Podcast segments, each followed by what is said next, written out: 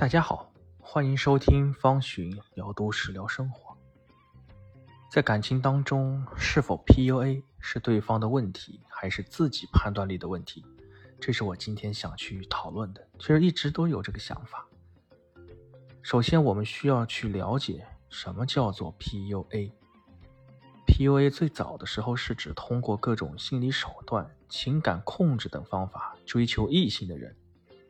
PUA 的目标往往是追求短期的性关系，或者呢是快速的情感连接，忽视了建立稳定、平等和有意义的伴侣关系的价值。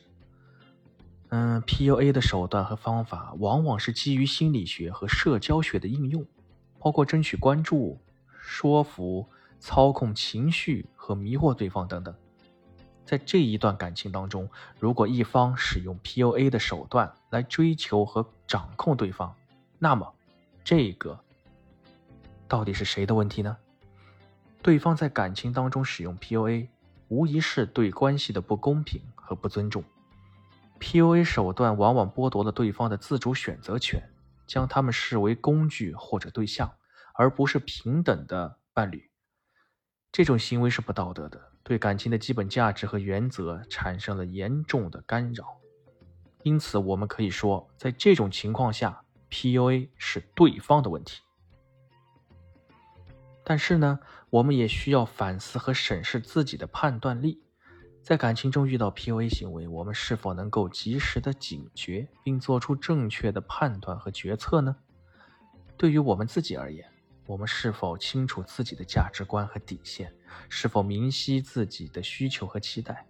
是否有足够的自信和坚定来抵御对方的压力和诱惑？如果我们在感情中被 PUA 手段所蒙蔽，那么这也是我们自己判断力的问题。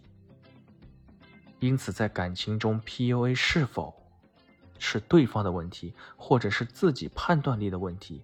取决于对方是否使用 PUA 手段，也取决于我们自己是否足够的有认知能力，来判别或者应对。尊重个体的自由意志和平等关系原则是关系中的基本前提。任何一方在感情中使用 PUA 手段都是不可接受的。同时呢，我们也需要不断提升自己的判断力和自信，加强对感情的认识和把握。以避免被 PUA 所伤害。总而言之呢，PUA 在感情中是对方的问题还是自己判断力的问题，不能简单的归结于单一因素。对方是否使用 PUA 是一个重要的决定性因素，同时我们自己的判断力和自主选择能力也是不可忽视的。